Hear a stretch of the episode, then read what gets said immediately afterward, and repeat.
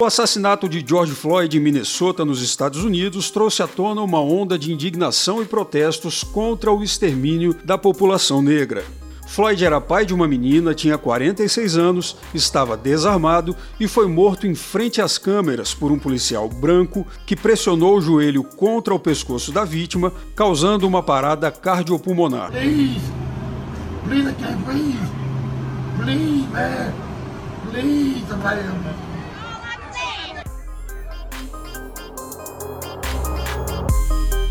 A cena ganhou destaque ao redor do mundo pela brutalidade. Desde então, o movimento Vidas Negras Importam tomou as ruas em diversas cidades norte-americanas, ecoou na mídia e se espalhou pelas redes sociais ao redor do mundo. No Brasil também não são raros os casos envolvendo esse tipo de violência. O estudante João Pedro, de 14 anos, foi morto em casa durante uma operação conjunta das polícias federal e civil no complexo do Salgueiro, em São Gonçalo, região metropolitana do Rio de Janeiro. A menina Agatha Vitória, de 8 anos, foi morta quando voltava para casa com a mãe no complexo do Alemão, na zona norte do Rio. Testemunhas afirmaram que o tiro que matou a criança partiu da arma de um policial militar. São dois casos de violência contra jovens negros ocorridos em áreas periféricas do Rio de Janeiro, mas que poderiam ter acontecido em qualquer outra parte do Brasil. E é para aprofundar a discussão sobre esse assunto tão delicado que a gente conversa hoje com a nossa deputada Olívia Santana. Pega a visão, Salvador. Deputada, o movimento Vidas Negras Importam não é novo, mas recentemente ele ganhou um destaque especial por um motivo triste que foi o assassinato de George Floyd nos Estados Unidos pela polícia.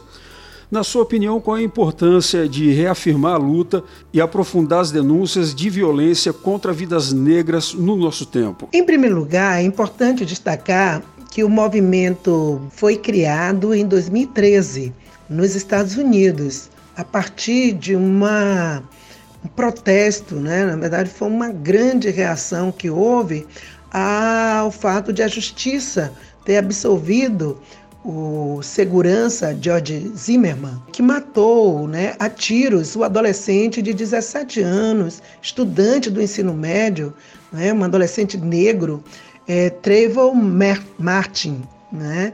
Isso aconteceu na Flórida. E de lá para cá esse movimento cresceu muito. É importante também é, relatar a, que ganhou também muita expressão, muita força é, o caso Michael Brown, também nos Estados Unidos, em Ferguson, Ferguson na cidade de Ferguson, é, que também foi assassinado é, pela polícia, né? E esse, esse caso, ele até é citado em um livro que eu aproveito para recomendar, Entre o Mundo e Eu, de Tanahisi Quest, que é um escritor fantástico, um jornalista, é, estadunidense negro e que é muito interessante a maneira como ele relata como é ser negro nos Estados Unidos, né? O que significa ser negro na sociedade estadunidense. Então, é muito importante, é, eu considero muito importante, sim, reafirmar a luta e as denúncias têm que acontecer em relação à violência de Estado, contra os corpos negros. A polícia, não só nos Estados Unidos, mas também no Brasil, é, aprendeu, foi formada dentro de um caldo cultural e ideológico é, de que a população negra é um alvo a ser combatido. Por isso, nós temos inúmeros casos de assassinatos que se revezam e, e nada é feito do ponto de vista estruturante para resolver essa situação. Nós precisamos ter um Estado que respeite a população negra e que garanta a vida da população negra, quer seja nos Estados Unidos, no, no, Brasil. Esses são países é, que vivenciaram colonialismo, escravidão, portanto, capitalismo desenvolvido nestas e outras nações, nas Américas, é um capitalismo focado no racismo estrutural. É um, é um capitalismo estruturado no racismo estrutural. Desculpem parecer redundante, mas não é há um racismo que estrutura o sistema socioeconômico é, que rege a sociedade brasileira, estadunidense e, como eu disse, de outros países. Portanto, nós temos que ter este entendimento e saber é, fazer é, o bom combate no sentido de, de mudar essa lógica, de eliminar essa lógica é, letal na relação é, com a população negra, né? a relação do aparato de segurança pública com a população negra. No Brasil, nós temos altos índices de violência contra a população negra. Entretanto, isso parece que passa meio despercebido por diversos setores da sociedade. Foi necessário, por exemplo, acontecer uma onda de protestos nos Estados Unidos motivada pela execução do George Floyd para que as pessoas despertassem por aqui também. Por que que isso ocorre, deputada? Então, na verdade, o Brasil é um país extremamente perigoso para a população negra né? Para você ter uma ideia, aliás, vocês todos que estão me ouvindo, nós temos um indicador do IBGE, né? uma pesquisa do IBGE, é, desigualdades sociais por cor, raça, é, por cor ou raça no Brasil, que foi divulgada é, em 2019, é, dá conta que no, de que no período de 2012 a 2017, foram registradas 255 mil mortes de negros por assassinato. Isso representa quase três vezes mais chances de uma pessoa negra ser assassinada do que uma pessoa branca. A, a proporção é de 2,7. Portanto, quase, repito, três vezes mais chances um jovem negro tem de morrer, uma pessoa negra tem de morrer, do que uma pessoa branca. Isso é o Brasil. Mas por que, que, que isso acontece? Por que, que as pessoas é, não reagem da mesma forma que acontece nos Estados Unidos? Primeiro é preciso entender que o racismo no Brasil é um racismo é, extremamente disseminado na retórica, é, é, é, dissimulado, melhor dizendo, na retórica. Aqui se criou uma retórica de democracia racial. Inclusive, o, nos anos 30, o próprio Gilberto Freire é, deu uma contribuição para isso, né? quando ele celebra a, a, a miscigenação é, que por um lado ele o fez em Casa Grande Senzala como uma forma de enfrentar um ideário de um brasileiro branco e puro, dizendo: olha, isso aqui é uma nação miscigenada, é uma, uma nação mestiça. Mas, por outro lado, o próprio Gilberto Freire é, romantizou a nossa mestiçagem, né? É uma ideia de que ó, somos mestiços, aqui negros namoram brancos e vice-versa, e tá tudo bem, aqui é um país é, multirracial, miscigenado e, portanto, botou um, colocou um sinal de igualdade onde não deveria existir, porque miscigenação racial não significa democracia racial. E o Gilberto Freire celebrou a ideia de uma democracia racial no Brasil e esse mito é daí até hoje, né? Nos Estados Unidos, o sistema dos Estados Unidos é diferente, foi diferente, né? Ah, logo que houve a emancipação escrava é, naquele país, a lei assinada por Abraham Lincoln, é, dois anos depois, né, pouco tempo depois, em 1865, foi fundada a Ku Klux Klan.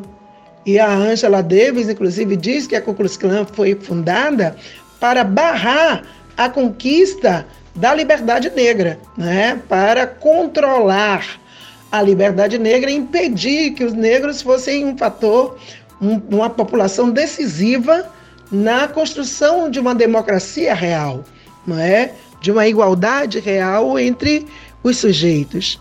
Então, aqui no Brasil, é, nós não tivemos, depois da abolição, uma política de inserção da população negra é, em relação aos direitos sociais, à cidadania, aos direitos humanos, uma formação das instituições brasileiras é, para valorizar a população negra e garantir direitos efetivamente a essa população.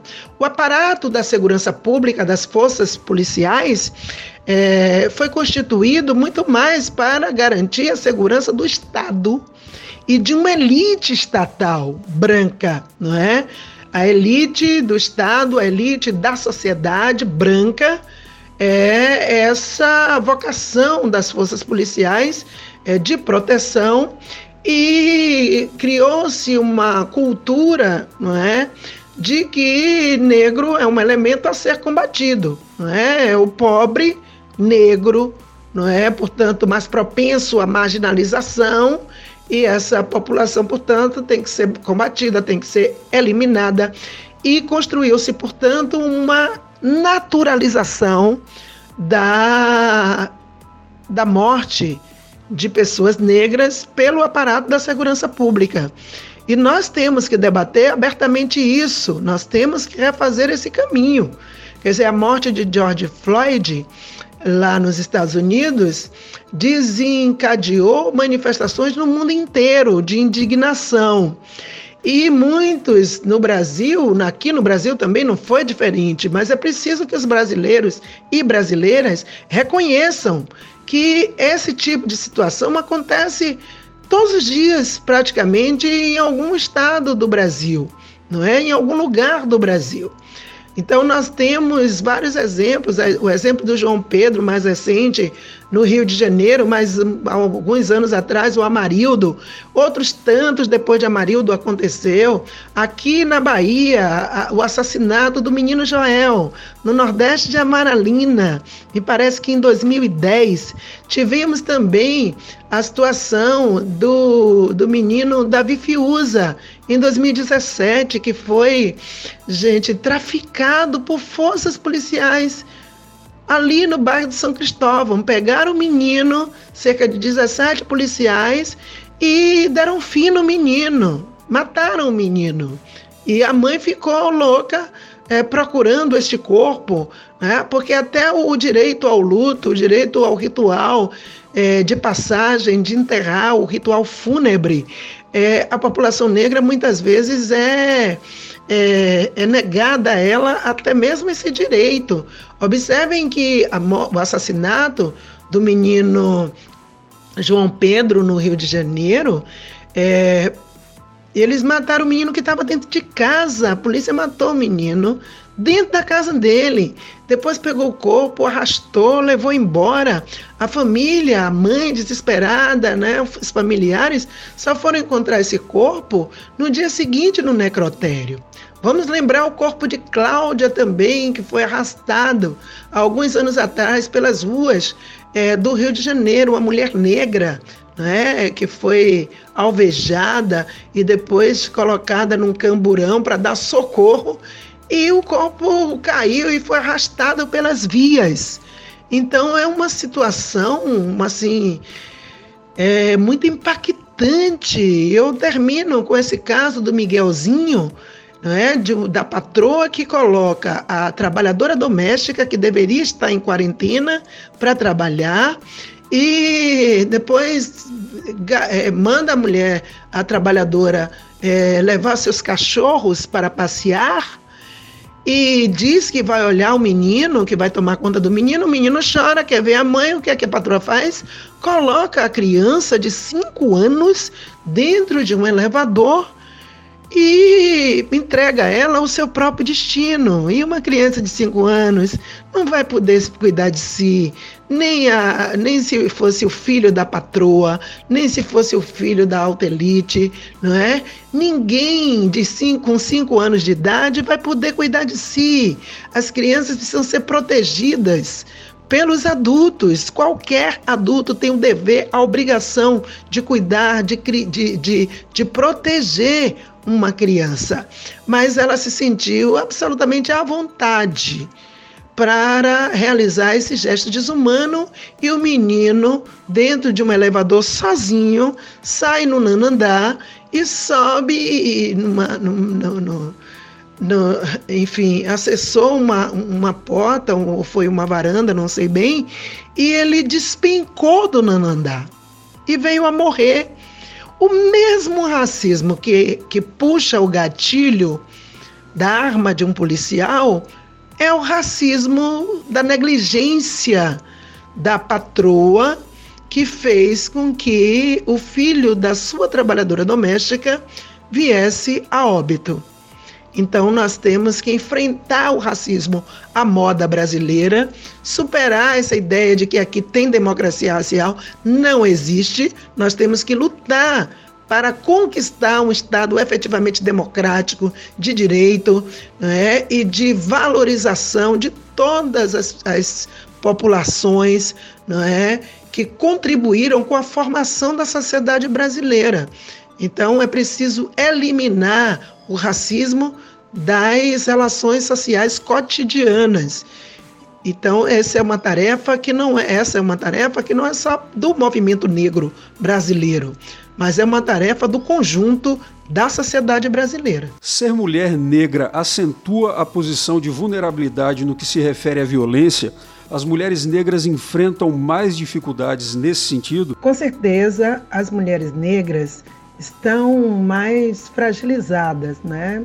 Recebem salários menores, se situam em ocupações também mais precárias no mercado de trabalho, são as trabalhadoras domésticas, as que estão na, no trabalho de limpeza pública, as auxiliares né, de limpeza, de serviços gerais, quando enxergamos a área de saúde, entre os médicos e médicas, você vê uma presença branca é, quase exclusiva, né? uma forte presença de médicos e médicas brancos.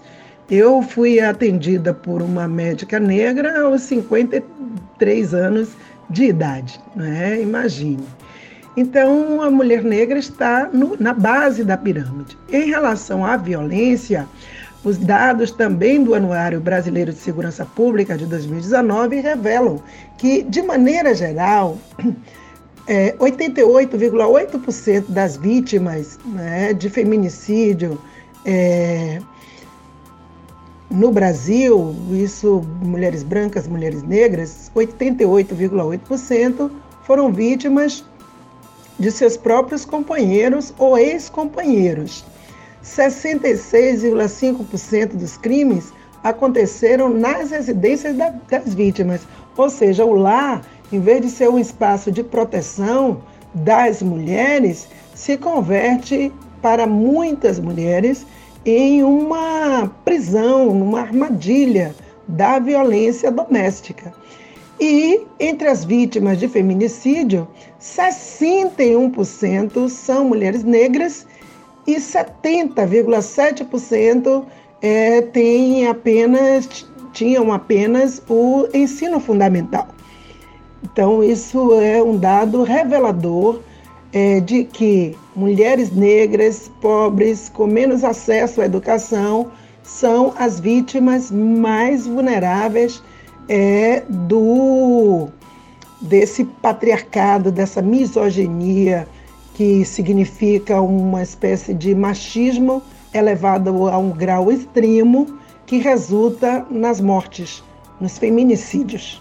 É por isso que é tão importante fazer valer a Lei Maria da Penha, fortalecer uma infraestrutura de serviços públicos de apoio e atendimento a mulheres em situação de violência e garantir, portanto, este olhar que considera que a, a Constituição declara que todos nós somos iguais, mas a vida real revela que as pessoas são desigualadas socialmente, economicamente e, e é, segmentos da população, os negros, as mulheres, as mulheres negras principalmente, é, ficam mais expostos à violência racista e misógina. E Salvador, como é que a nossa capital vem lidando com essa questão historicamente? A situação de Salvador é uma situação absurda, porque aqui em Salvador nós deveríamos ter uma política de gestão da cidade que considerasse a necessidade de ir resolvendo esses problemas que são estruturais, que são históricos, mas pode ser Salvador uma referência para o Brasil de uma cidade verdadeiramente é, que reconhece a sua diversidade, a sua diversidade como uma riqueza, como uma, um elemento dinamizador da, da economia da cidade, do bem-estar para todas e todos. Então, eu penso que uma cidade que, em que 80% da população, né, 82% segundo dados do IBGE, se autodeclara é, não branca, né, se autodeclara negra, é uma cidade em que nós deveríamos ter uma situação mais positiva para a população negra. Mas o que é que, que os estudos nos mostram? Nos mostra que a renda da população negra em Salvador corresponde a 47% apenas da renda da população branca desta mesma cidade. Ou seja, a minoria branca de Salvador tem uma renda muito maior, não é, do que a renda da população negra, que é a maioria da cidade. Não é? é um negócio inaceitável que, me, que, que a população negra é, tenha ganhos e rendimentos que não é nem a metade do ganho e do rendimento da população branca. Nós temos que abrir oportunidades para essa população que vive de uma maneira tão precária, né? as condições de moradia. 19% da população branca de Salvador habita condições subnormais habita em moradias, residências chamadas de subnormais, nas favelas, nos cubículos, o que já é um absurdo. E quando a gente examina os dados acerca da, da população negra, isso sobe para 36%. O DIEESE sistematizou dados do IBGE que nos revelam essa, essa minúcia é, chocante.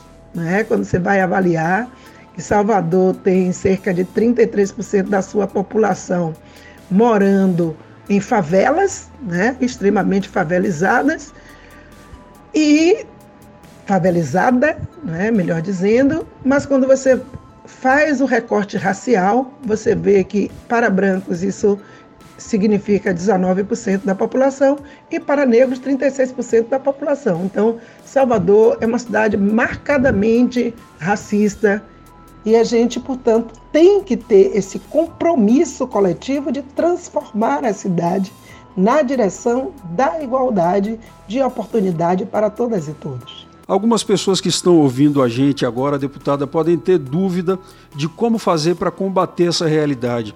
Qual pode ser o ponto de partida para as pessoas que querem se tornar atuantes na luta antirracista? As pessoas devem combater esta realidade, sim. Como? Participando de entidades do movimento negro, as pessoas que são negras, que querem se organizar, procurem a Um Negro, procurem o MNU, procurem as diversas entidades. Tem a Marcha do Empoderamento Crespo, que tem um trabalho belíssimo, que todo ano faz essa marcha, acontece em Salvador.